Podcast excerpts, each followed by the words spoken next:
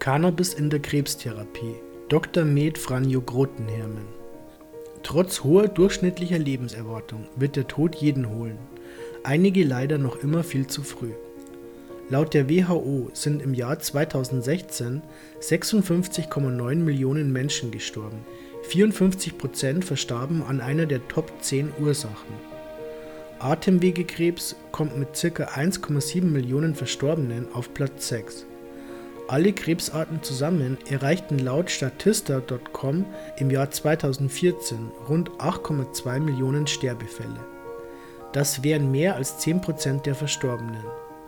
Cannabis in der Krebstherapie konnte als Thema am Freitag, dem 8.06.2018, den Kongressraum auf der Mary Jane Berlin füllen. Dr. Med Franjo Grotenhermen referierte per Livestream, es wurden Infofolien an die Wand projektiert. Trotz der ganzen medizinischen Forschung ist erkannter Krebs häufig nicht mehr heilbar.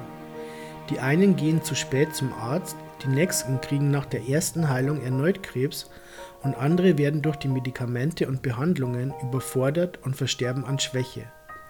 Cannabis kann begleitend oder auch als Krebsmedikament helfen, die Krebstherapie angenehmer und erfolgreicher zu überstehen.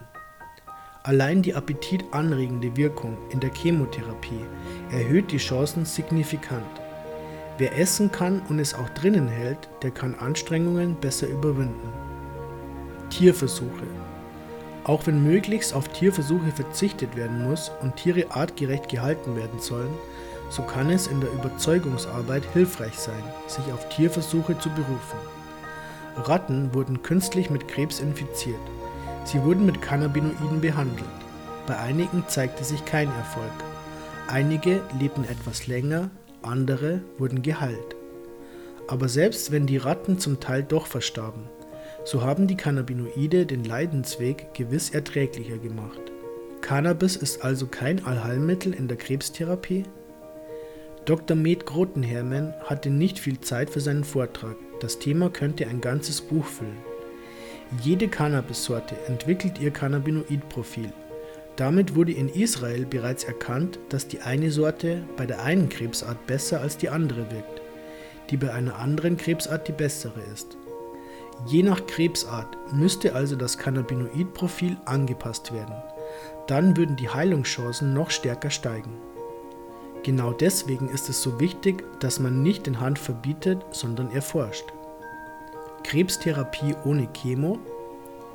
Auch wenn Dr. Med Grotenhermen beim Cannabis nicht von einem Allheilmittel spricht und sich in seinem Vortrag auf Fakten beruft, so kann Cannabis in der Krebstherapie in naher Zukunft die ein oder andere Chemo überflüssig machen.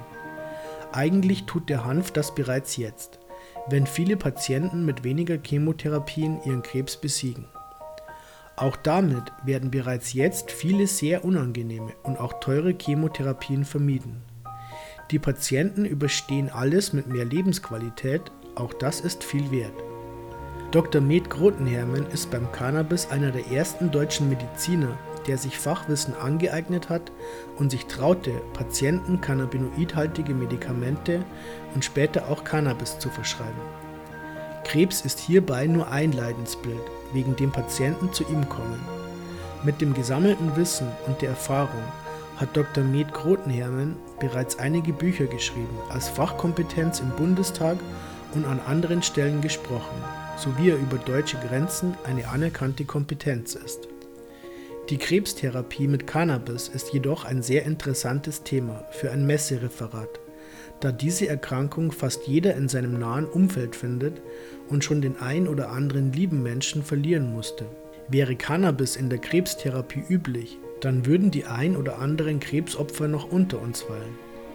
Zum Ende von seinem Vortrag empfiehlt Dr. Med Grotenhermen zum Thema der Krebstherapie sein Buch Cannabis gegen Krebs, der Stand der Wissenschaft und praktische Folgerungen für die Therapie aus dem Jahr 2017, welches im Ernstfall vielleicht den ein oder anderen Onkologen überzeugen kann.